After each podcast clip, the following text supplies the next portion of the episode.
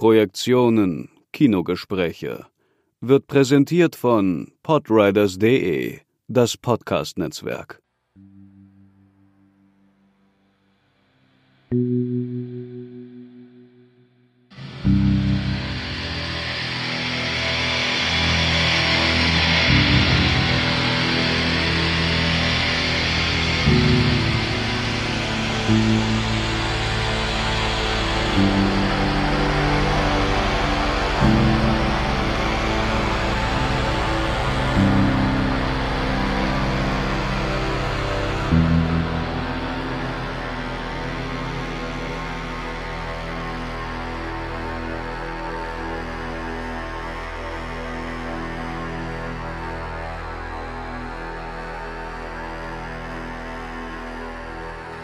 Hallo und herzlich willkommen zu einer neuen Folge der Position. Das ist das Nebenformat zu den Projektionen, den Kinogesprächen zwischen Markus Stiegelegger und mir. Und in den Positionen geht es ja darum, im 1 zu 1 eine bestimmte Position, eine Perspektive einzunehmen, entstehen zu lassen oder sich gar erstmal zu erarbeiten.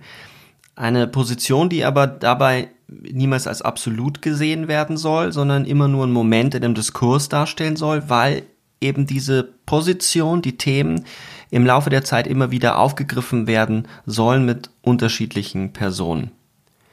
Und somit soll man sich eigentlich durchaus provozieren lassen von bestimmten Gedanken und Momenten, die entstehen in einem Gespräch, von denen man selbst überrascht ist und den Diskurs lebendig halten.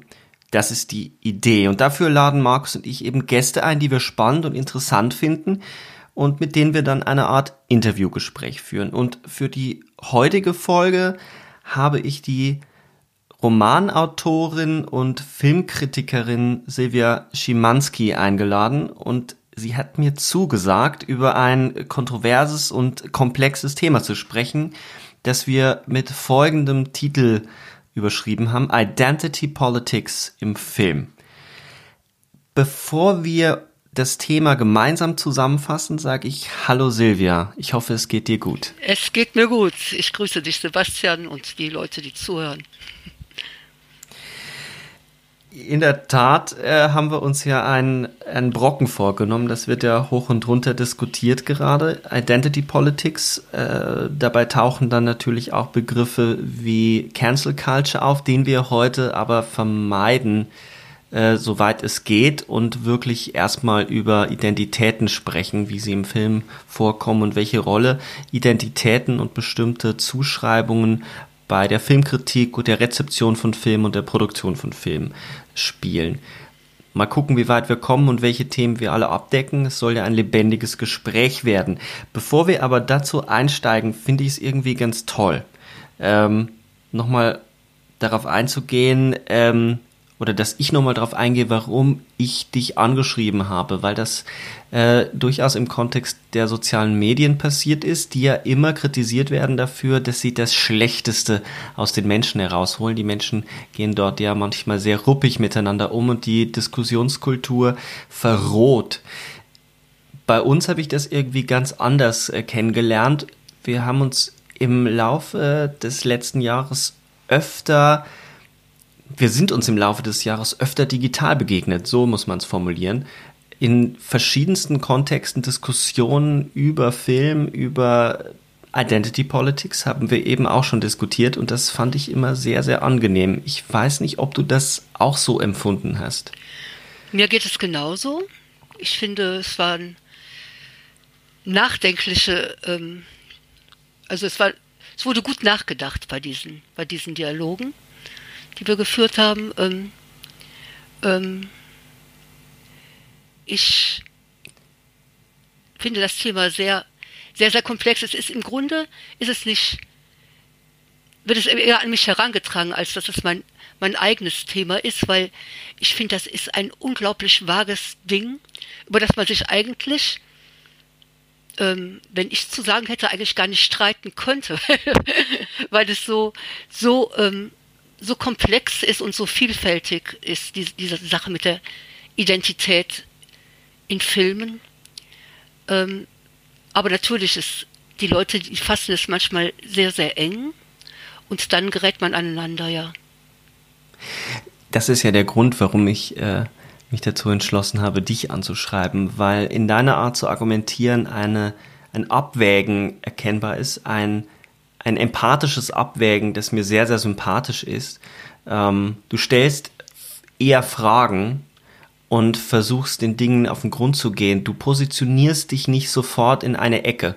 Und das fand ich so spannend und deswegen habe ich mir gedacht, könnte man mit dir dieses Thema so offen diskutieren und in so einer Art und Weise, dass wir dem in dem Kontext, in dem wir jetzt sprechen, gerecht werden können. Das war die Idee dahinter. Mhm. Beginnen wir doch mal damit, ähm, das bisschen einzugrenzen, indem wir versuchen zu erklären, was für uns jeweils Identity Politics bedeutet. Ähm, möchtest du beginnen, wie, wie, wie du den Begriff verstehst oder wo du ihm begegnet bist und was du für Schlüsse daraus ziehst? Ja, ein bisschen kann ich das machen. Ähm, ach, ich meine, ich muss. So. Ein bisschen kann ich das machen. Ähm, ähm, ich bin dem Begriff begegnet durch Gruppen wie Pro Quote Regie zum Beispiel, die, ich weiß gar nicht, ob es mit, mit ja doch, das hat, das hat ja durchaus mit Identität zu tun, also in dem, in dem. Ja, ja total, ja. Also in, in Hinsicht Frau sein und Filme machen, Frau sein und Filme, Filme anschauen, ähm, wie oft kommen Frauen in Filmen vor, wer, welch, wie viele Frauen machen Film, sind an Filmen beteiligt und so. Ähm, diese Sachen interessieren mich, mich interessieren auch Film, Frauenfiguren in Filmen, durch, durchaus auch historisch, also in verschiedenen Zeiten, in verschiedenen Genres. Wie wird das dargestellt? Wo findet man sich wieder? Wo ist man befremdet und so weiter? Ähm, ansonsten ähm, interessieren mich schon diese Themen ähm, hm. Rassismus. Welche Leute dürfen welche Leute kommen vor in Filmen oder auch überhaupt in der Kunst, welche, welche Leute werden eher marginalisiert. Also Rassismus ist vielleicht ein, ist ein sehr, ähm, ein sehr, schon ein sehr aggressiver Begriff, der manchmal gerechtfertigt ist, aber in vielen Fällen würde ich den vielleicht nicht so, würde ich das vielleicht nicht so nennen. Das sind mehr so Klischees. Eigentlich, es geht um die, um die Schubladen auch, in, oft in die man da gesteckt wird, in die Leute gesteckt werden. Und zu, ja, zu guter Letzt fallen mir auch noch meine schwulen Freunde ein, mit denen ich oft auf Filmfestivals zusammen Filme gucke und die sich selber als schwuler Mann in den Filmen selten sehen, allerdings ähm, durchaus oft Filmen begegnen, ähm, in denen man sich die Männer durchaus, also wie soll ich sagen, in denen die, den Männer durchaus auch als als ähm, Sexmöglichkeit dargestellt werden, also auch für einen Mann, man kann mhm. sich, oder die, oder diese schwulen Männer versetzen sich in die weibliche Hauptfigur hinein und so. Also man, man spielt mit der eigenen Identität, indem man sich diese Filme anschaut dann. Wenn man es nochmal abstrahiert vom Film und ähm, politisch betrachtet, dann ist äh, Identity Politics ja in, im letzten Jahr vor allem mit Black Lives Matters ähm, nochmal ganz massiv nach vorne gekommen. Du hast mhm. Rassismus schon angesprochen. Und insofern bedeutet ja, ähm, und das ist ja nichts Neues, Identity Politics gibt es schon äh, eine ganze Weile. Ähm, auch die Schwulenbewegung hat das praktiziert, äh, Schwulen- und Lesbenbewegung. Ähm, die, der Second Wave Feminismus vor allem auch. Es geht ja vor allem darum, aus einer bestimmten Erfahrung von Unterdrückung und Gewalt ähm, eine, eine bestimmte Gruppendynamik herzustellen zwischen Individuen, die gemeinsame bestimmte Zuschreibungen oder Merkmale teilen, mhm. also wie schwul sein, also ähm, schwarz sein. Also es sind meistens Gesichtspunkte von Class, also Klassenherkunft, Race, also ethnischer Herkunft, Gender, welcher, welchem Geschlecht man, man ist, oder auch ökonomische Gesichtspunkte können durchaus ja. eine Rolle spielen, also im Sinne der Arbeiterklasse, ähm, was in England sicherlich nochmal äh, dominanter ist mit der Working Class, mit der sogenannten. Ähm, und aus diesen Erfahrungen sollen dann eben politische ähm, Ansprüche generiert werden. Also, dass sich dort etwas verändert, dass man anders wahrgenommen wird, dass die Identität eben nicht mehr als minoritär, als unterworfen wahrgenommen wird, sondern eben anerkannt wird als eine gleichberechtigte Identität. Mhm. Ähm, jetzt ist ja der Sprung erstmal davon zum Film weiter. Was hat das denn überhaupt mit Film zu tun, dass man sich die Frage stellt? Ähm, also nehmen, nehmen wir mal pro Quote. Äh, eine bestimmte Gruppe von Individuen, die alle Frauen sind, nehmen sich selbst wahr. Formulieren wir es erstmal so, weil es ist ja ein politisches Statement. Hm. Nehmen sich selbst, über das gestritten werden muss, nehmen sich selbst wahr als benachteiligt in der Filmbranche. Und äh, empirisch ist das ja auch bestätigt, wenn man sich beispielsweise den Fernsehfilm anschaut, dass äh, die äh, meisten Regiestühle, auch beispielsweise bei Tatortproduktionen, an Männer gehen. Mhm. Das ist die eine Seite, von der du gesprochen hast. Die andere Seite ist das Beispiel mit äh, deinen schwulen Freunden, die in Filme gehen, wo sie selber in ihrem Sehgenuss mit Identitäten spielen, wo es plötzlich um den Film und um die Ästhetik geht. Hast du das Gefühl, dass diese beiden Punkte oftmals durcheinander gehen oder müssen sie sogar zusammengedacht werden? Also ich habe Probleme damit, die zusammenzudenken. Ich halte lieber tatsächlich getrennt. Das sind für mich zwei verschiedene Felder. Mein Gehirn eignet sich irgendwie nicht gut dafür, das zu, zu verquicken, diese beiden Sachen. Also einerseits diese, ähm, diese gesellschaftliche ähm, Geschichte, also wenn man diese Zugang, Zugang zu Berufen, zu Rollen und so, das ist für mich eine, eine andere Sache als, als das, was man, ähm, das, als die Geschichte, die die Filme zeigen. Ich kriege das schlecht in den Kopf zusammen. Du, hast du da, siehst du da hm. eine Verbindung? Also, wo ist deine Verbindung? Ähm, ne, ich glaube, da liegen wir nah zusammen. Ich sehe da eigentlich erstmal auch keine Verbindung, aber die Verbindung wird ja durchaus öfter hergestellt. Also in dem Kontext der Pro-Quote, bei der es für all diejenigen, die es jetzt nicht wissen, ist es die Forderung, dass es eine Quote gibt nach der Besetzung von, ähm, von Film, ähm, von, von ähm, Crewmitgliedern, also wie viele müssen weiblich sein oder auch eine Quote, wie viele, wie, wie hoch soll der Anteil von Beschäftigten oder Angestellten, engagierten Regisseurinnen sein. Mhm. Das ist ein Aspekt davon. Aber es geht ja durchaus auch immer um die Darstellung in, in dem Kontext immer um die Darstellung von Frauen, von Weiblichkeit im Film.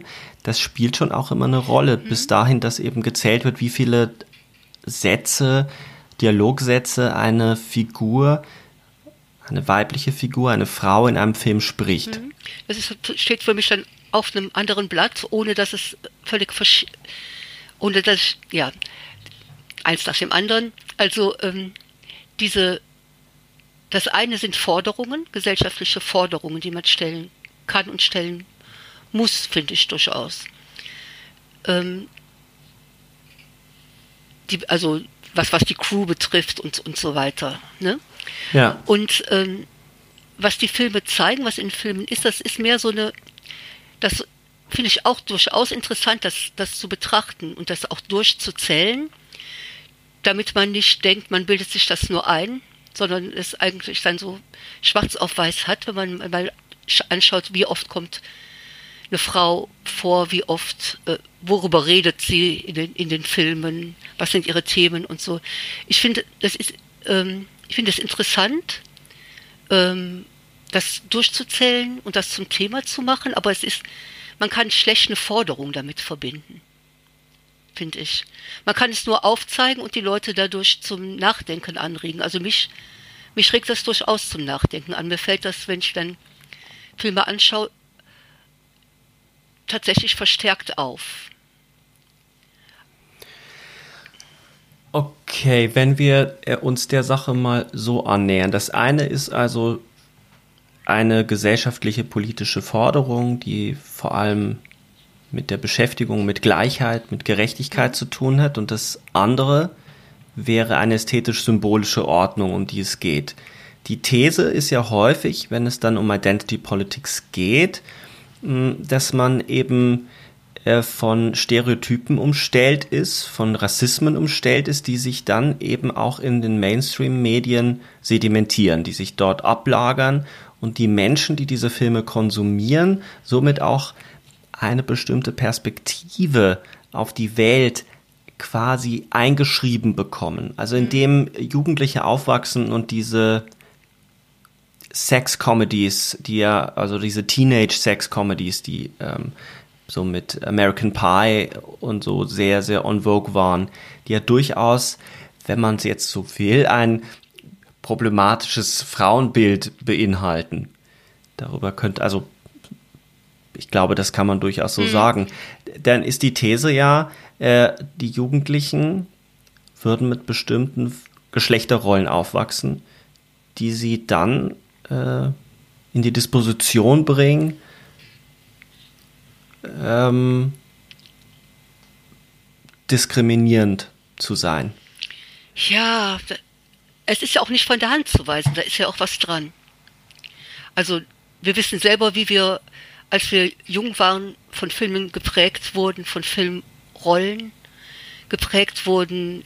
Man weiß, wie die Jungs manchmal aus den keine Ahnung, Kung-Fu-Filmen aus dem, aus dem ähm, Kino rauskamen und, mhm. und selber diese Helden waren und dann, und dann rumgetreten haben gegen, gegen äh, mhm. Papier, mhm. gegen die Mülleimer und so weiter. Und ähm, natürlich beeinflusst das Leute. Und in wen verliebt man sich in den Filmen und ähm, was sind das für Männer, wie, wie behandeln die Frauen? Das ist alles ähm, das ist alles durchaus prägend, ganz klar. Das hat mich auch sehr geprägt von Kind auf an. Und Was für Filme haben dich geprägt? Kannst du, hast du da welche parat, wo du sagst, da, das hat mich in meinem Frausein oder meinem Mädchensein oder meinem Aufwachsen geprägt? Ja, da fällt mir vor allen Dingen The Trap mit Oliver Reed ein. Wie ein Schrei im Wind. Ähm, ein ein ähm, Pelztierjäger in Kanada, mhm. kauft sich eine Frau, weil die haben mhm. in Kanada halt keine Frauen und die werden dann, werden so Gefängnisinsassinnen, Entlassene und sowas oder, oder gefallene Mädchen, die werden per, mit mhm. einem Schiff dorthin transportiert, wo die wilden Männer sind in Kanada. Und sie ist sehr jung, vielleicht so. Rita Tushingham spielt die Rolle, ich würde mal sagen, sie ist 16 oder 17 vielleicht, soll sie sein. Und er braucht eine Frau und kauft sich die und die gehen, kommen dann, sie kommt dann mit über den reißenden Fluss, fahren sie dann in seine Holzhütte und leben dann da zusammen und er versucht dann irgendwie hm, sie nicht nur zur, zur Haushälterin zu machen, sondern möchte eigentlich auch, dass, dass sie mit ihm schläft und das ist ein, ein langes Hin und Her und irgendwann passiert aber es ist heutzutage würde man sagen eigentlich fast eine Vergewaltigung trotzdem hat mich dieser Film völlig geflecht. Ich fand diesen, diesen Mann umwerfend. Der Film ist halt gut gemacht. also mhm. ein, ich schaue ihn jetzt noch gern. Ich habe mit meiner, mit meiner Mutter damals zusammengeschaut und vor ein paar Jahren haben wir uns darüber unterhalten und sie sagte, ja, das war aber auch ein toller Mann. also sowas. Aber trägt. hast du das denn damals schon so wahrgenommen als eine Art, also als Vergewaltigung Nein. oder als übergriffig? Nein, ich habe darin, das tue ich oft in Filmen, bei Filmen. Ähm, ich habe darin mehr so ein, ein Symbol gesehen, ein Symbol für, für eine ähm, starke, sehr leidenschaftliche Sexualität. Mhm. Und in der Mädchenfigur sozusagen ein Symbol für meine eigenen Wünsche, dass ähm, etwas so überwältigend wird, dass ich meine Schüchternheit verliere. Also nicht vergewaltigt zu werden, sondern dass ein Gefühl so groß wird, dass, dass ich ähm, nicht mehr schüchtern bin, sondern da, dass es eben endlich passiert. Also diese Sachen sind wie so, habe ich selber eher emotional aufgefasst, also nicht eins zu eins gelesen. Also das so, dass man es. Hm, ich weiß, es ist schwierig. Nein, ich, ich kann das gut nachvollziehen, mhm. weil, also nicht jetzt äh, in Bezug auf das Thema, aber dass einem im Nachhinein erst bestimmte Färbungen oder bestimmte Stimmungen in Szenen auffallen, je älter man wird oder weil sich die Perspektive verändert. Mhm. Ähm, ich finde, wo mir das so aufgefallen ist, ist in Blade Runner ähm, die Szene, wo Deckard ähm, sie im Endeffekt auch in der Wohnung hält und sie, sie küsst und sie, sie im Endeffekt auch zwingt, also da zu bleiben, sie festhält. Ähm, das empfinde ich, habe ich dann auch als sehr übergriffig empfunden mhm. später. Das zerstört den Film jetzt für mich nicht, weil es in der Form, und da werden wir sicherlich auch noch drüber sprechen, für mich zu dieser Figur gehört oder zu der Ambivalenz der Figur, dass sie so umgeht. Ähm, ich es durchaus wahrnehmen kann und auch kritisieren kann. Ähm, ich das aber früher einfach so nicht wahrgenommen habe. Mhm. Vielleicht auch, weil man beim ersten Gucken auf andere Aspekte schaut und die Welt erstmal so hinnimmt. Wenn man es dann analytischer betrachtet, ähm, fallen einem andere Dinge auf. Aber das ist so jetzt das erste Beispiel, wo mir ähm, einfällt, wie sehr sich das dann verändert hat. Ähm, die Wahrnehmung oder auch Wahrnehmung von Gewalt, das ist bei mir so ein Thema, dass ich als ähm, Jugendlicher wobei ich immer schon, immer schon so, ein, so eine komische Ambivalenz gespürt habe, aber man, man, man brüstet sich ja dann vor allem als männlicher Jugendlicher so mit 15, 16 oder noch jünger mit so Gewalterstellungen im Film, mhm. was man sich so anschaut. Und äh, ich weiß, dass ich einerseits irritiert war, dass alle die berühmte Kopfschuss-Szene im Auto in Pulp Fiction so lustig und toll fand. Ich meine, die ist ja auch lustig angelegt und gleichzeitig hat sie ja sowas Grausames. Und dieses Grausame ist mir dann erst irgendwann später so bewusst geworden, wie sehr Tarantino es schafft, die Gewalt der Gewalt in seinen Filmen äh, manchmal so wegzudimmen, mhm. dass sie so konsumierbar wird. Ähm, mit 14 war das einfach nur witzig und man hat zurückgespult und sich es nochmal angeguckt und fand das äh, halt faszinierend. Jungs. Ja. ja. aber ist ja die Frage, ob das, also in der Tat war das eine Wahrnehmung äh, äh von mir früher. Heute würde ich sagen, ja, ist das denn wirklich nur eine Sache, die Jungs machen? Nein. Ähm, und ist das nicht schon, naja, aber in einer gewissen Art und Weise war das natürlich so, dass das äh, hauptsächlich die Jungs gemacht haben. Und das ist ja schon eine Form, wo eingeübt wird, wie, wie, wie Männer scheinbar Filme konsumieren, wie Frauen scheinbar Filme konsumieren, dass in der Mehrzahl natürlich Frauen sich von Horrorfilmen angezogen fühlen, äh, von gewissen Horrorfilmen, ähm, waren es natürlich damals noch fremd. Aber das ist mhm. ja äh, mittlerweile erwiesen, empirisch erwiesen, dass sich ähm, Frauen durchaus zu äh, gewalttätigen Filmen hingezogen fühlen. Ja, durchaus. Also es kommt, es ist eine andere Art von Gewalt. Also ich glaube, so dieses Kopf wegschießen mhm. ist es, ist es, äh, würde ich mal sagen, in meinem Fall nicht und auch bei den Frauen, die ich kenne, nicht. Aber tatsächlich diese Horrorfilmgewalt, die hat ja schon was Faszinierendes und eben ja, auch genau. dieses, mh, mm, ja, dieses etwas, diese mh, mm, starke, also sexuelle, diese Geschichten, die ich schon geschildert habe ähm, Grausamkeit ist, glaube ich, für Frauen auch ein Frill. Also ich meine nicht, dass das jetzt schön finden, aber ihr findet ihr findet es mhm. ja auch nicht, mhm. nicht jetzt wirklich schön, wenn ein Kopf weggeschossen wird. Aber so, ja, ich meine, das ist alles sehr rätselhaft, findest du nicht? Also wenn man das über, überlegt, warum, warum fasziniert das einen dann? Warum schaut man sich das gern im Film an? Meine Mutter hat vor allen Dingen sehr gerne Thriller geguckt, also wo in denen, ähm, wie nennt man das? dieses ähm, Gaslighting betrieben, betrieben wurde. Ich glaube, Gaslicht heißt ja auch schon mhm. dieser Film, wo so Frauen in den, in den Wahnsinn getrieben werden und sowas. Und meine Frau ist, meine, meine Mutter, Mutter ist eigentlich der ängstlichste Mensch der Welt.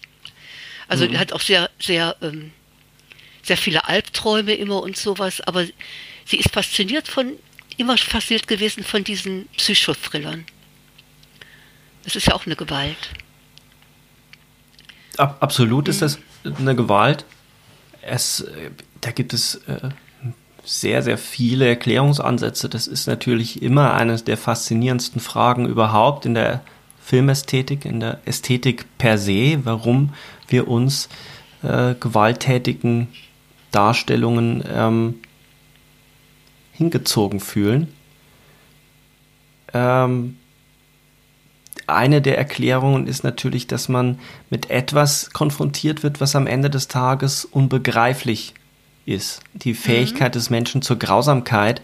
Und es äh, wird ja gerne dann ähm, als Erhabenes ähm, gelesen. Also etwas, was uns mit unserer eigenen, ähm, was uns damit konfrontiert, was in uns selber schlummert und wir für einen Moment davon so fasziniert sind, eine Art negatives Erhabenes, ähm, das uns auch hinauskatapultiert aus, aus den bloßen Gegebenheiten äh, äh, des Alltags. Also ähm, Markus würde sicherlich sich jetzt, äh, weil der sehr wichtig ist für sein Denken, auf Georges Bataille beziehen, wo Transgression und Überschreitung auch in der Gewalt eine Rolle spielen.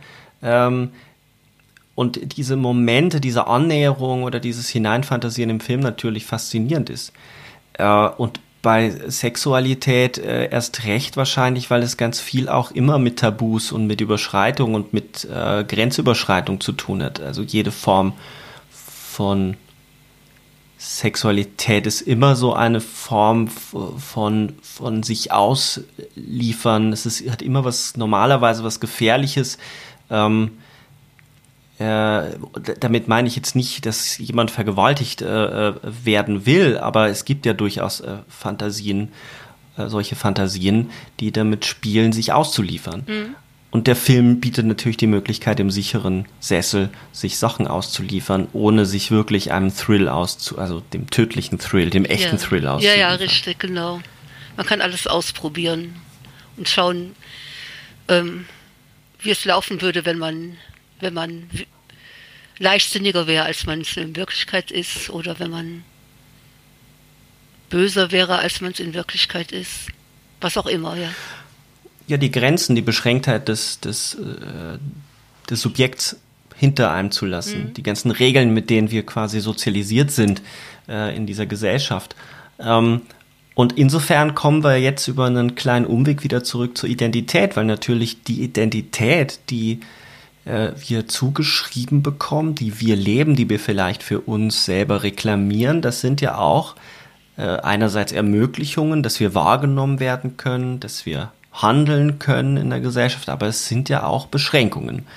Also ähm, für mich war die waren viele der Stereotypen männlichen Charakteristika die vor allem dann in der Pubertät eine Rolle spielen, unglaublich schmerzhaft und einengend, weil ich mich so nie gesehen habe. Also weder äh, mich Autos interessiert, noch äh, äh, war ich von der Veranlagung her irgendwie muskulös, ähm, noch ähm, erschien mir jemals irgendwie attraktiv zu sein. Ähm, sich gegenüber den anderen abzuhärten und so eine Form von, von Unnahbarkeit zu haben. Also mich haben immer eher verletzliche Charaktere interessiert, also auch verletzliche äh, äh, Künstler interessiert.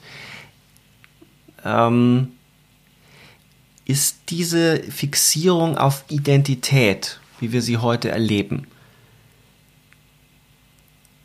ähm, verlässt die da das Spiel Du hast das vorher angedeutet im Beispiel mit deinen, mit den homosexuellen Freunden von dir, die auch ins Kino gehen und manchmal mit anderen Identitäten konfrontiert werden und dann anfangen zu spielen, sich hinein zu imaginieren. Mhm.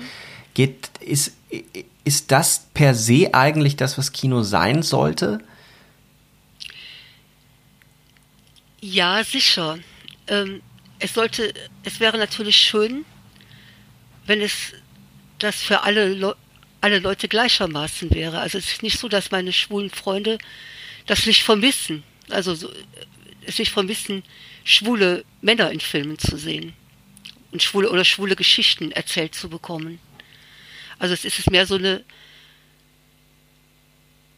aus der Not geborene Fähigkeit, sich sehr weit in andere Leute hineinzuversetzen, die, die, da, die da im Spiel ist. Ähm, aber es ist, es ist schon, es wäre schon wertvoll, es würde bestimmt sehr geschätzt, wenn man öfter auch wirklich sich, sich selber begegnen könnte in einem Film. Und das ist ja in der Tat eben im deutschen Film und auch international nicht der Fall. Also äh, wirkliche Geschichten, homosexuelle Geschichten, äh, lesbische Beziehungen, äh, schwule Kommissare im Tatort. Mhm. Ähm, alles, äh, es hat ein bisschen zugenommen, aber bis vor kurzem war ein äh, schwuler Kommissar undenkbar. Äh, Im Berlin-Tatort haben wir ja eine Figur, die das ähm, repräsentiert. Äh, aber man, und das ist ja auch eine dieser, dieser ähm, der Klagen oder das, dieses Manifest, also die Schauspieler, die jetzt an die Öffentlichkeit gegangen sind, ähm, bisexuelle, äh, lesbische Schauspieler, innen äh, und, und, und homosexuelle Männer, ähm, die gesagt haben, wir müssen unsere Realität, äh, also wir, wir müssen dauernd Sachen spielen, aber unsere eigenen Geschichten dürfen wir nicht spielen. Mhm. Das ist jetzt also das eine. Also bestimmte Identitäten dürfen nicht genossen werden, weil die, man würde jetzt philosophisch sagen, die hegemoniale Ordnung des Heterosexuellen ja. Also die heterosexuelle Matrix, wie man es anders formuliert, immer gerne, ähm, es nicht zulässt. Die Argumente der, der Redakteure ist, das wollen die dann nicht sehen, das will die Mehrheit nicht sehen. Aber in der Tat stellt man ja fest, dass dort dann schnell von vor allem heterosexueller männlicher Seite so ein Ekel vor schwul, vor schwulem Sex, vor schwuler, vor schwulem Begehren gibt. Das ist also die eine Seite, mhm. oder? Doch, würde ich auch, also es, es ist tatsächlich oft so ist. Das ist keine Einbildung. Würde, schließt das aber eine andere Darstellung aus? Das heißt, dürfen wir deswegen andere Filme, die eine andere Welt darstellen, kritisieren dafür, dass sie beispielsweise mit ähm, homosexuellen Figuren gewaltsam umgehen? Was, was, wie ist es hier? Was für ein Spannungsfeld ergibt sich hier in deinem Blick? Hast du da bestimmte Filme im, im Kopf, die das tatsächlich tun? Es kommt, es kommt sicherlich darauf an, auf welche Art und Weise und warum sie das, das tun. Naja, nehmen wir doch mal ein sehr berühmtes Beispiel, wo äh, argumentiert wurde, dass durch die Darstellung von Schwulen in dem Film ein bestimmtes Stereotyp der Perversion oder der Gewalttätigkeit ähm, stilisiert wird, nämlich Cruising okay. von William Friedkin. Mhm. Ähm, ein äh, Mörder in, in, der BDS, in der homosexuellen BDSM-Szene in New York geht um und ähm, die, so wie dort schwuler Sex dargestellt wird, ähm, ist es ein bestimmter Ausschnitt aus einer bestimmten Szene und das wurde durchaus negativ interpretiert. Dass dort jetzt Vorteile geschürt werden, weil man eben so den Lederschwulen dort sieht, ja, also, vor dem das Establishment äh, sich fürchtet. Ja, das, da ist es, bei dieser Kritik ist es wirklich das Problem, dass man einen einzelnen Film nimmt, der jetzt ein bestimmtes Segment darstellt und wirft ihm vor, dieses Segment darzustellen und nicht andere, andere Sachen darzustellen. Ich, das finde ich, würde ich sagen, das finde ich doch eher ungerecht. Ähm, man kann, wenn man man kann, ich würde eher den Filmen in der Allgemeinheit vorwerfen, dass sie schwule Figuren zu selten bringen und wenn dann zu ja, immer wieder dieselben Klischees benutzen, nicht, nicht individuell, nicht vielfältig genug ähm, das Schwulsein darstellen. Bei Cruising ist es nun aber so, das spielt nun mal in dieser lederschwulen Szene. Und ich habe ähm, mich viel mit schwulen Pornofilmen dieser Zeit beschäftigt, der 70er Jahre. Wollt, ich wollte mal mit einem mit Freunden zusammen ein Buch darüber machen, über diese Filme. Und diese äh, Szenen, die der Friedkin da verwendet, da inszeniert, sind wie aus diesen Filmen herausgeschnitten. Also es ist genau die Szene, er macht das eigentlich sehr gut, es ist sehr treffend. Und diese schwulen Pornos, Pornofilme, die ich halt gesehen habe für dieses Buchprojekt, ähm, die waren ja von, von Schwulen für Schwule gemacht. Also ähm, ich also ich sehe, ich sehe in dem, ich sehe da tatsächlich keinen Makel. Also in, in, dem, in dem Fall sehe ich da nichts. Es gibt manchmal fiese Darstellungen von Schwulen, also so nicht so häufig, wie man denkt, aber doch öfters schon mal in, in alten Filmen so mehr so in der in der Komödienrichtung manchmal. Also so es gibt sehr sehr gute, finde ich, Darstellungen. Also es muss ja überzeichnet sein, um lustig zu sein und so. Aber ab und zu kommt dann auch mal eine Figur, die also wirklich wirklich ähm, hämisch diskriminierend gestaltet ist. Aber wie gesagt, also gar nicht, gar nicht so oft, wie man denkt von alten Filmen. Da ist durchaus verwertbares Material drin. Also jetzt, äh, jetzt sind, für mich liegen da jetzt mehrere Sachen auf dem Tisch. Einerseits ähm, hast du gesagt, bei Cruising wäre es ja anders, weil es um einen Film geht, der ein bestimmtes Segment betrachtet und eine bestimmte Geschichte erzählt. Und dann gibt es aber so eine, ich würde es jetzt als umfassendere Struktur bezeichnen, die gar nicht mal so sehr mit den bestimmten Geschichten zu tun hat, sondern mit einer immer wiederkehrenden Positionierung von Homosexuellen in den Narrativen oder von Frauen. Also äh, die Reduktion der Frau auf äh, Damsel in Distress, also die, die hilfesuchende Frau, die vom Mann gerettet werden mhm. muss ähm, die, die wenigen Sätze, die sie sprechen dürfen, Nebenfiguren oder als Objekt der Begierde gesetzt. Äh, bei Homosexuellen eben als die, die Witzfigur, ähm, der, der Clown, äh, womit die Sexualität, das Bedrohliche quasi in den Hintergrund gedimmt wird und damit auch für Heterosexuelle konsumierbar ist. Ähm, diese Dinge sind ja etwas, was sich doch über mehrere Filme hinweg ähm, wahrnehmen lässt und was sich vielleicht, wo man in die Richtung nachdenken könnte, eben sedimentiert. Und da gibt es ja durchaus auch ähm, viele Untersuchungen, äh, die in diese Richtung sprechen. Das bedeutet aber jetzt im Umkehrschluss nicht, dass man jeden Film deswegen gleich ad acta legen mhm. müsste. Ähm, wie gehst du mit folgendem Argument um. Wenn wir die Folge, die Forderung von einigen Aktivistinnen ähm, in diesem Feld ist ja, ähm, ich schaue mir bestimmte Filme, die eine bestimmte Darstellung von Frauen haben, gar nicht mehr an oder die bestimmte Klischees ähm, benutzen die werden abgelehnt, ohne sich eigentlich dem, dem Film zu stellen. Jetzt könnte man ja sagen, man kann einen Film, der bestimmte Klischees und Stereotypen benutzt, auch lesen, um ihn gegen sich selber zu wenden. Also nehmen wir mal Lars von Trier, die Debatte, die es um Antichrist gab. Hm war ja so, dass ihm, wird ihm ja sowieso gerne vorgeworfen, dass er gerne äh, Frauen quält. Also es gibt ja dieses Buch von Antje Fleming, Goldene Herzen und geschundene Körper, wo sie so ein bisschen diese These aufmacht, dass er eben gerne die Frauen als die Opfer darstellt, die sich hingebungsvoll opfern und die leiden müssen oder auch irgendwie gerne leiden. Vielleicht jetzt ein bisschen ungerecht zusammengefasst, aber so in die Richtung wird das immer gerne dann auch äh, weiter kolportiert.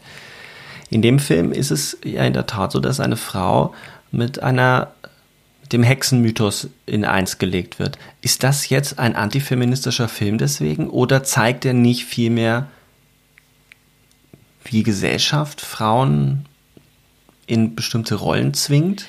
Also verstehst du, was ich hinaus Ich weiß, was du meinst.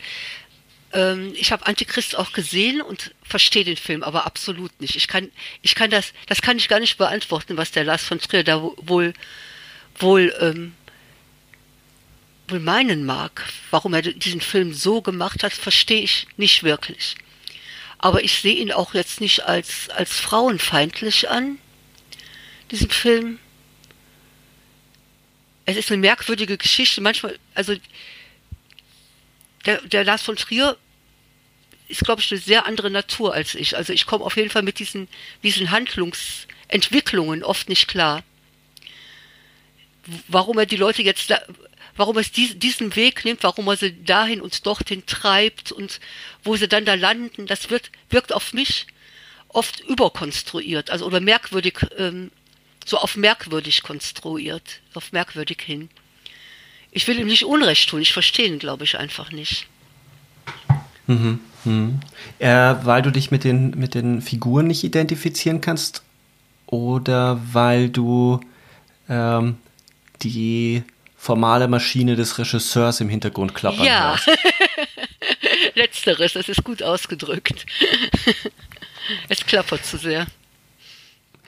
Ja, ich kann das verstehen. Ich glaube, äh, von Trier ist ein Regisseur, der eher Versuchsanordnungen dreht, dem es weniger um eine wirkliche Psychologie geht, als um eine Form der Intensivierung bestimmter Dispositionen und bestimmter Sozi äh, soziologischer Ideen. Da ist natürlich schon eine Form von Psychologie immer mit am Werk, aber es sind keine Figuren, die sich jetzt kohärent entwickeln würden, sondern es sind oft äh, manische Sprünge drin. Mhm. Ähm, Im Falle von Antichrist würde ich sagen, das macht natürlich total viel Sinn, weil man ja mit einer manisch-depressiven äh, Frau ähm, zu tun hat, die sich äh, dann in die Einsamkeit zurückzieht. Und ich finde schon, dass es dort den Versuch gibt, dass sich eine Frau dem äh, männlichen Psychoanalyse-Diskurs versucht zu entziehen und sich dann eben fast schon wie in der Gegenwehr in, in das absolute Klischee der Hexe hineinsteigert und äh, versucht, äh, sich selbst und den Körper des Mannes auszulöschen, weil es irgendwie so eine Linie gibt bei Lars von Trier, dass Sexualität und Körperlichkeit immer problematisch ist. Alle Figuren scheinen irgendwie nach so einer reinen Geistigkeit äh, sich zu sehen, den Körper los, loswerden zu wollen. Weswegen ich finde, dass es äh, unabhängig davon, ob wie wir beide jetzt den Film finden, auf die Identität bezogen, könnte man ja von der Gegenseite jetzt behaupten, ja, warum zeigt er denn dann nicht eine Frau, die dort lebendig herausgeht, die quasi obsiegt? Also einen affirmativen Film, einen Film, der das bejaht. Also es gibt schon die Tendenz in unserer Gegenwart, Film als eine emanzipatorische Maschine zu begreifen, die für Empowerment sorgt. Nehme ich das nur wahr es ist mir jedenfalls ab und zu begegnet. Also es wundert mich nicht, dass du das wahrnimmst. es, das gibt es ganz, ganz sicher, dass, dass ähm, unter den, den Fra also dass, dass Frauen ähm, in den Filmen diese echte Heldinnen vermissen. Also auch Frauen, die ich kenne. Und ab und zu erwischt es mich auch. Ab und, also was heißt vermissen? Ab und zu freue ich mich auch, wenn ich einer einer Heldin begegne in einem Film. Es ist relativ selten, finde ich. Also Heldin, ähm, zum Beispiel die Piratenbraut. Ähm, ich glaube, Rennie Harlin heißt der Regisseur. Mhm, hm, mh, mh. Das fand ich super. Also ein Abenteuerfilm, Abenteuerfilm mit einer Frau, die so ist und so handelt. Ähm, da habe ich mich gefreut. Es ist aber nicht so, dass ich das, also ich persönlich suche das nicht unbedingt ich merke, wie gesagt, ähm, ich suche, ich, mir, was ich suche, ist eigentlich die, die Vielfalt von, von Frauendarstellungen. Das, das finde ich sehr, das begrüße ich sehr, wenn, wenn es so, hm, die eine Frau geht so mit den Dingen um, die andere so. Und ähm, man kann ihnen so beim, beim Leben zuschauen. Es ist interessant mhm. und es ist überraschend. Das, das, ähm, das ist das, was ich suchen würde. Jetzt gibt es ja vor allem oft den Vorwurf, ähm, bleiben wir mal beim Thema Frauen, weil dann, also da kann man, glaube ich, die Sachen auch äh, nochmal äh, besser durchdiskutieren, auch äh, im, im Sinne von den Filmen, die wir gerade durchdiskutieren. Mhm. Ähm, weil es das sehr griffig macht und äh, wir, glaube ich, auch ganz im Sinne der Identity Politics ähm, da näher dran sind. Ähm, auch ein Seitenstrang, den man einschlagen müsste noch, wenn wir denn 500 Stunden zur Verfügung hätten, dass man eben, äh, dass es auch immer wieder darum geht, aus welcher Perspektive darf man über welche Dinge sprechen. Also das bedeutet, dass Identity Politics ähm, jetzt nicht nur darauf bezogen ist, oder die, der, die derzeitige Identity, Identitätspolitik ähm, sich gewandelt hat dahingehend, dass es äh, nicht nur darum geht, eine, eine Gemeinschaft zu erzeugen, die als politisches Subjekt funktioniert, als also eine politische Handlungsfähigkeit bekommt, um aus der Unsichtbarkeit herauszutreten, wie beispielsweise in der Frauenbewegung, wo es auch darum geht, eben Gewalt in der Ehe zu thematisieren. Das war ja, also die, die, die es gab einfach Zeiten, in denen ähm, jede Frau sich als singuläres Opfer gefühlt hat und dachte, sie sei alleine, während es halt, äh, das ist ja bis heute so, dass die meisten Morde eben in der Beziehung passieren. Das war aber vorher unaussprechlich und erst als es dann eben identitätspolitische Bewegungen gab, wo sich die Frauen als Gruppe, als politisches Subjekt begriffen haben, konnten sie erst handlungsfähig werden, um das zu thematisieren. Mhm. In dem Sinne würde man ja von einer positiven, einer guten, einer auch inklusiven äh, Identitätspolitik sprechen in dem Sinne, als dass sie sich ja in den Raum des Politischen dann hineinbegeben und argumentieren und kämpfen, während es ja heutzutage häufig, vielleicht auch mit Recht, darüber müsste in, in bestimmten Momenten müsste man darüber reden, häufig aber auch darum geht, ähm, so eine Empfindungspolitik. Also wie empfindet jemand? Ich fühle mich verletzt, ich fühle mich ähm, verletzt von jemandem, der über mich spricht, obwohl er eine andere Identität hat. Also wer ist überhaupt würdig über ein bestimmtes Thema zu sprechen, in der Lage oder hat das Recht über etwas zu sprechen. Und es gibt schon die Tendenzen beispielsweise, dass das mögen noch Minderheiten sein und radikale Strömungen, aber es gibt so, es lässt was greifbar werden, dass man über einen Film wie Moonlight von Barry Jenkins, der ja von einem homosexuellen Schwarzen handelt, äh, dass man, dass ich über den beispielsweise nicht schreiben dürfte, weil ich ein weißer Cis-Mann bin. Bist du sicher, dass du darüber nicht schreiben dürftest? Ich meine, Filmkritiker schreiben doch, doch praktisch über alles. Also, ähm, also ich, ja, wer weiß, wer weiß, vielleicht. Also ich glaube schon, in Deutschland dürfte ich mhm. äh, darüber schreiben und ich würde veröffentlicht werden. Aber es gibt Stimmen und es gibt Debatten darüber, ob das denn okay sei. Und es gibt auch ähm, natürlich berechtigt Debatten darüber, und da kommen wir eben auch wieder zu der Schnittmenge, die ich vorher angesprochen habe. Natürlich gibt es zu viele Männer, als die über Filme schreiben. Die, also die ganze YouTuber-Szene, Film, Filmbubble ist voll von Männern. Viel zu wenig Frauen schreiben über Film, so wie du es tust. Und gleichzeitig äh, ähm, scheint es aber eben darüber hinaus zu gehen noch, dass wer darf denn überhaupt über welche Themen schreiben? Hat das was mit der Identität zu tun? Mir geht es gar nicht darum, ob mich das treffen würde, sondern nur, dass es diese Argumentationsstränge gibt und was das bedeuten würde in unserem Umgang mit Film.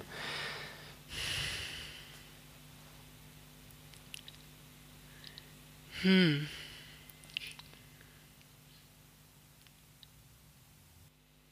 Es begegnet, es begegnet mir nicht so oft. Ich muss, ich muss, da, da muss ich nachdenken.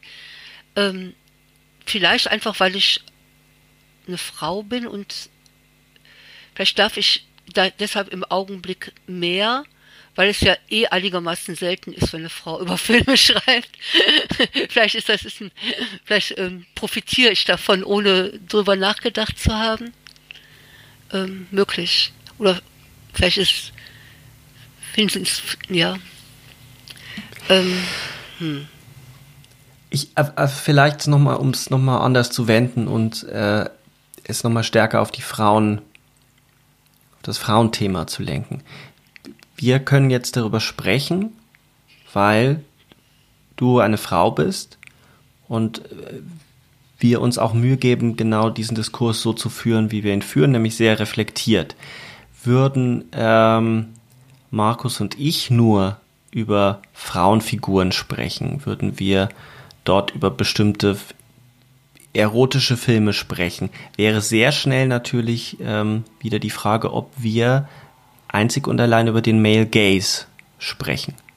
Also die Frage eben auch, wie Frauen im Film, in auch erotischen Filmen, nehmen wir beispielsweise die Filme von Brian De Palma, den wir ja bald auch in den Projektionen besprechen werden, interessanterweise, ähm, ob äh, die Frauen äh, dort ihre Sexualität nur für den Mann auf diese Art und Weise so ausleben, wie sie sie ausleben.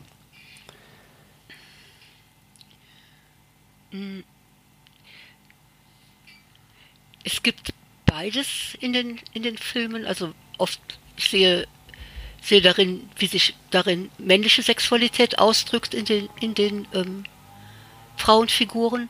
Aber ich finde, durch, es gibt durchaus auch gar nicht wenig Filme, in denen mit sehr viel, sehr viel ähm, Gefühl und auch Identifikation die Frauenfiguren gestaltet werden von den Regisseuren. Also ich habe jetzt, gestern habe ich noch Ryan's Daughter von David Lean gesehen und habe mich da sehr, sehr drin wiedergefunden in, de, in dieser mhm. Frauenfigur. Und das ist auch das ist kein Male Gaze. Also es ist nicht aus, es ist nicht, ähm, es ist nicht unbedingt Male Gaze, sobald ein, ein Mann einen Film mit Frauen macht. Und zugleich ist es auch, ähm, wenn er, wenn er den Male Gaze hat, durchaus berechtigt. Auch er darf ja, ein Regisseur darf ja seine, seine Sexualität, seinen, seinen männlichen oder sexuellen Blick auf Frauen darstellen ich weiß nicht, das, ich würde das ähm, einem einzelnen Film niemals vorwerfen. Das ist nur, wenn man diese Gesamtheit betrachtet, dann fällt dieses Missverhältnis auf und, und da wünscht, und da, da kann man durchaus sagen, da wünscht man sich, dass sich das irgendwie ändern würde. Aber man, ich, ich würde nicht an den Einzelnen herangehen und sagen, du musst jetzt derjenige sein, der das für mich jetzt ändert. Also diese These oder zumindest den Gedanken erstmal finde ich total interessant und spannend. Wenn, äh, um nicht sogar zu sagen provozierend, zu sagen, äh, ein Regisseur, der einen Film dreht, kann doch durchaus einen Film äh, seine Sexualität in dem Film so ausleben, solange es natürlich eben nicht äh, herabwürdigend ist ähm, oder gewalttätig ist gegenüber Frauen. Ähm, und da hättest du kein Problem damit, weil es eben ein Teil von Sexualität ist, die es da draußen gibt. Ist das, also, wer ist das, findest du dich wieder in der, in der Reformulierung? Ja, durchaus, ja. Und ähm, weil, auch weil ich es mir, wenn ich, wenn ich Regisseurin wäre, vielleicht auch gerne erlauben würde, den, den, den, ähm, den Female Gaze zu haben, wenn ich ähm, einen Liebesfilm drehe, zum Beispiel also die These ist ja, dass ähm, Frauen ihre es gibt verschiedene Fassungen, die man, die man aus dem Argument bauen könnte, ähm, die dem Male Gaze oder der Kritik des Male Gaze zugrunde liegt. Also ähm, der Male Gaze führt dazu, dass Frauen sich auf eine ganz bestimmte Weise in ihrer Sexualität nur zum Mann hin verhalten. Also dass der Mann die Frau konsumiert und die Frau eigentlich äh, in ihrer Sexualität nicht wahrgenommen wird oder äh, also in ihrer echten, wahren Sexualität überhaupt nicht sein darf. Das wäre so eine essentialistische These oder so eine, mhm.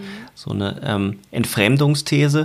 Und die andere wäre, die, die, wo ich dann sagen würde, könnte ich noch ein bisschen mehr mitgehen, ist, dass es das quasi das Dialogische in der Sexualität, das durchaus eben auch ein Teil ist, äh, gar nicht stattfindet, sondern das Ganze immer in einer Art Unterwerfungs- also die Frau wird immer dem männlichen Blick unterworfen und es kommt nicht zu einem gleichberechtigten Austausch, einer, einem Dialog, einem Blickdialog, einem, einem wirklichen Dialog oder einem Austausch von Gesten. Es ist quasi immer nur, die Frau wird berührt, aber sie berührt nicht zurück, es ist eine Passivität.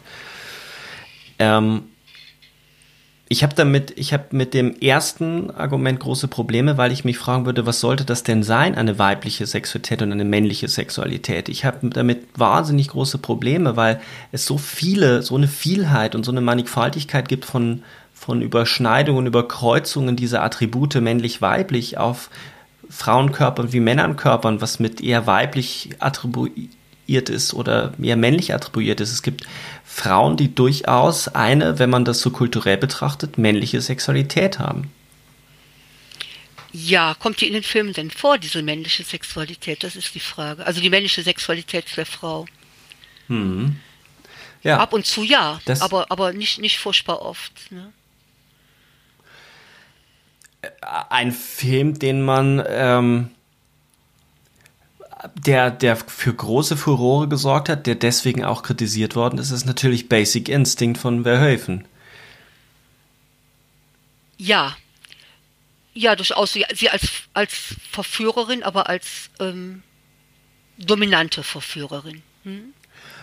Naja, also es, es wäre die, die 1 zu 1 Spiegelung dessen, was man beim Mann kritisiert. Sie, sie konsumiert. Hm sie ist, sie geht mit den, mit, also sie dreht das um, den Spieß um, die berühmte Szene, die berühmte Verhörszene, die ja fulminant montiert ist. Ähm, ist ja alles konstruiert, da wurde ja nichts wirklich so gefilmt. Ähm, wo sie die Beine, wo sie die Beine mhm. spreizt, was ja, was ja äh, ein Riesenskandal war. Verrückt, ne? damals. Ne? Und heute ist die so, äh, ich meine, die ist immer noch äh, finde ich radikal, aber trotzdem wirkt das im Vergleich zu, zu heutigen Debatten echt keusch, was da passiert im Film. Aber sie konsumiert die Männer und sie tötet sie. Also zumindest ähm, wird das suggeriert im Film. Mhm. Ich will das jetzt nicht spoilern. Ähm, und da erscheint es schon so, dass äh, dort auch eher, und ich rede von Attributen, ich sage nicht, dass sie eine männliche Sexualität hat, wenn, dann hat sie bestimmte Momente des Begehrens oder des Ausagierens, die wir eigentlich als männlich identifizieren würden. Mhm. Also haben wir plötzlich wieder eine Form von Identität am Werke, die uns aber irritiert. Mhm. Ja. Dass das aber sicherlich ähm, in den meisten Filmen und vor allem in denen mit Romantic Interest, also romantische Filme, Liebesfilme nicht so ist, das stimmt. Und vielleicht ähm, müsste man überlegen, wie man das geschickter und besser thematisieren kann, ohne dabei in diese Falle der hineinzutappen, dass man andere Filme dafür geißelt, andere Dinge darzustellen. Ähm, ein Beispiel wäre, ich glaube, Filme, ich habe es ja schon angedeutet, wir werden über Brian De Palma reden, die Filme von Brian De Palma, Body Double, ich weiß nicht, ob dir der noch parat ist. Hm, ich habe, glaube ich, habe wenig von ihm gesehen. Ist Carrie von ihm? Carrie ist von ihm. Okay. Ja. Den habe ich immer, den habe ich immerhin mehrmals gesehen und gut, gut in Erinnerung. Ich mag den auch gegen diese Figur habe ich jetzt überhaupt nichts einzuwenden. gegen diese Frauenfigur. ja, wird aber von ganz, also wird aber von feministischer Seite, da gibt es durchaus Stimmen, als ein äh, antifeministischer Film kritisiert, weil er, weil er eben die Scham mit äh, der Menstruation verbindet, ähm, weil er am Anfang diese in Weichzeichner-Optik-Szene, Duschszene hat, ähm, weil die Frau dort für ihre Sexualität oder eben nicht ausgelebte Sexualität, für ihre Keuschheit ja bestraft wird, gepiesackt wird. Und ähm, das ist doch ein seltsames Argument bei diesem Film, oder? Ja, das kommt irgendwie von außen. Also ich ähm, so, so ähm, da so reingegrätscht in den Film sozusagen. Ähm, ich bin gar nicht auf die Idee gekommen, das so zu sehen. Also, sondern ich hm, für mich ist das ein Film über ein Mädchen in der Pubertät, das von seinen Klassenkameradinnen gequält wird und das eine, eine seltsame Mutter und eine seltsame Lebensweise hat und ein Mädchen, das sich dann, das dann durchdreht und sich rächt und ähm, ja, das den ganzen Film macht. Also das, der ganze Film ist, ist dieses Mädchen, das, das gefällt mir gut. Das ist so ein so ein feuriges Zentrum, das sich ähm, so ein so, es ist ein Vulkan, das Mädchen. ja, man könnte ja sogar so weit gehen und sagen, dass hier am Ende all die unterdrückte Sexualität und das, was hier nicht ausleben, ja, dass genau, das rauskommt. Explodiert. Und insofern ist das ja ein Film, den man dafür verwenden kann, all diese, diese Themen in unserer Gesellschaft zum Ausdruck zu bringen, zu diskutieren. Also diese, Feindseligkeit, also man, man, ich habe so das Gefühl, dass auch eine bestimmte feministische Filmkritik bestimmte, auf bestimmte Reize, Bildreize, bestimmte Schlüsselwörter reagiert und sofort ähm, der, auf der ersten Ebene stehen bleibt und nicht sieht, dass man mit den Filmen was machen kann, dass diese Filme eben ähm, das kritisieren, dass viele Filme die Dinge kritisieren, obwohl sie sie zeigen. Mhm ähm, dass sie eine Gesellschaft darstellen. Aber da scheint eine Tendenz da zu sein, dass die Gefahr gesehen wird, dass diese Filme die bestehenden Verhältnisse bestärken.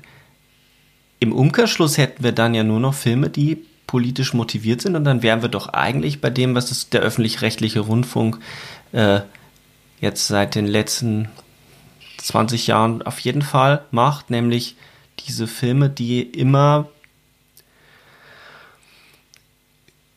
äh, eine bestimmte Art der Politik betreiben und äh, ähm, so belehrend sind und damit aber ganz schlechte, ganz häufig sehr schlechte Filme sind.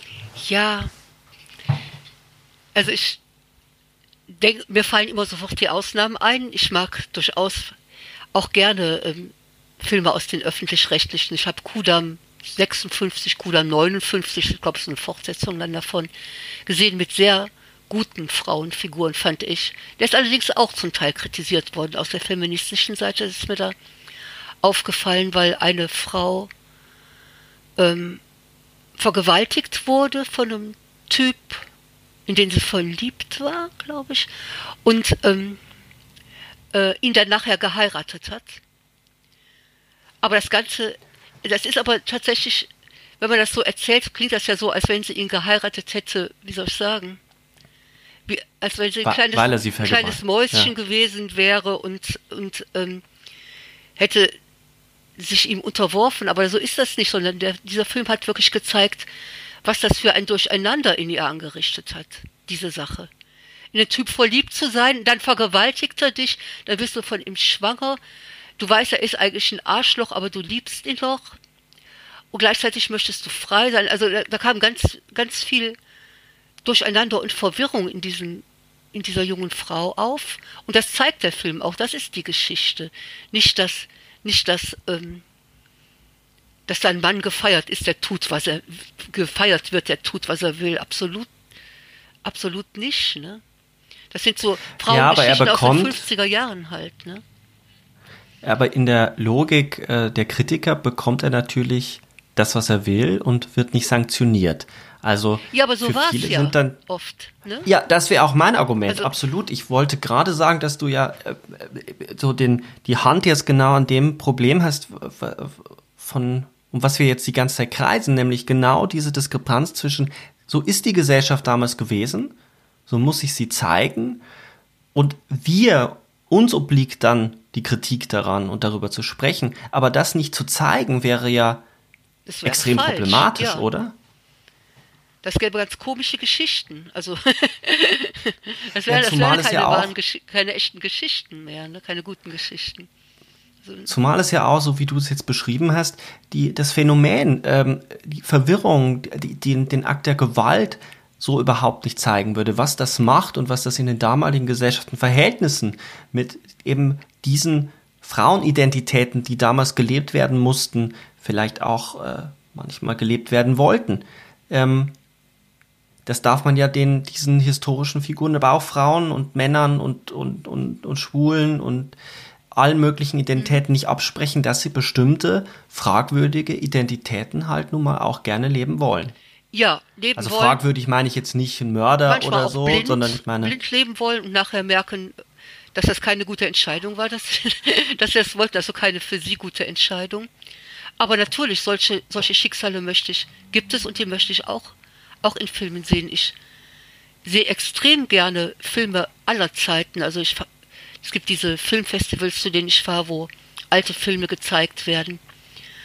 Und ähm, man wundert, wundert sich, ähm, wie, wie vielfältig diese Frauenfiguren sind und was, wie vielfältige, was für vielfältige Schicksale man sich dann anschauen kann diesen, in diesen, diesen Filmen. Also diese, auch diese älteren Filme sind die sind nicht, ähm, wie soll ich das sagen?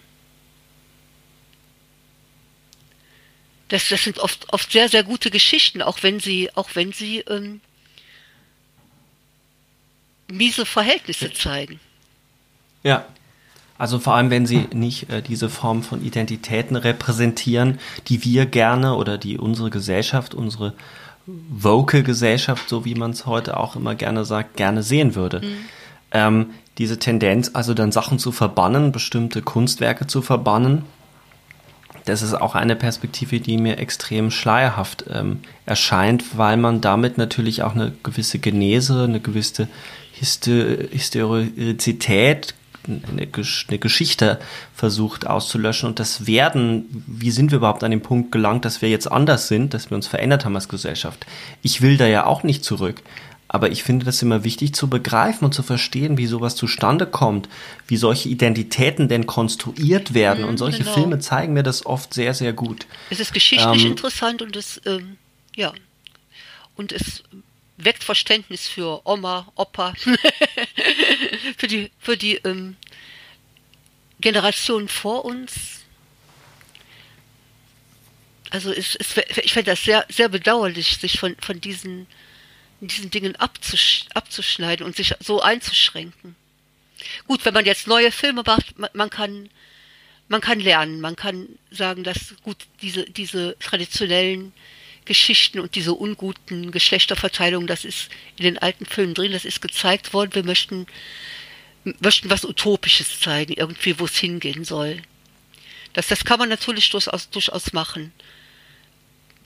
Aber man kann es ja nicht für das gesamte Kino, für das gesamte Nachdenken und vor allem auch nicht für die ganze Welt, weil wir ja unterschiedliche Filmemacherinnen haben auf der ganzen Welt, mhm. die in unterschiedlichen Kontexten leben, die ihre Geschichten präsentieren, die mit unterschiedlichen Metaphern arbeiten, die subversiv arbeiten, die provozieren wollen, um das Gegenteil dessen eigentlich zu erreichen. Also all diese Stilmittel, glaube ich, müssen wieder betrachtet werden und die Vielheit, ich finde schon, dass das ein wichtiger Begriff ist, so wie du es gesagt hast. Es geht nicht so sehr darum, dass jeder Film alleine in sich jetzt diesen ganzen Anforderungen entsprechen muss, sondern dass wir es schaffen, dass eine Vielheit in der Gesamtheit der Filme entsteht, mhm. an Rollen, an Möglichkeiten, an Varianten, von utopischen Entwürfen bis hin zu Beschreibungen, wie es ist, bis hin, und das würde ich auch nicht absprechen, es gibt auch Filme, mit denen ich politisch überhaupt nicht auf einer Wellenlänge stehe, die ich auch politisch kritisieren würde, ich hätte jetzt fast gesagt bekämpfen, aber genau darum geht es mir ja nicht, die zu bekämpfen oder die rauszuschmeißen, sondern ich finde immer noch, dass ich daran was lernen kann, weil ich sie, indem ich sie kritisiere, weil für mich Kunstwerke und Filme immer auch Teile gesellschaftlicher Dynamiken repräsentieren und zeigen. Ähm, und manchmal auch eben höllisch ambivalent sind und auch mich irritieren. Und wie du sagst, das Beispiel der vergewaltigten Frau, die so verwirrt ist und wo, wo man das nicht nachvollziehen kann, aber auch versteht, wie Begehrenslinien, ähm, wie Begehrenslinien und, und, und Liebe, Sexualität und Liebe so auseinandergehen. Mhm. Dass man sich dem auch stellt, dass es eben manchmal nicht so einfach ist. Ja. Ich finde, das ist eines der zentralen ähm, Erkenntnis jetzt für mich aus unserem Gespräch, äh, darüber nochmal nachzudenken,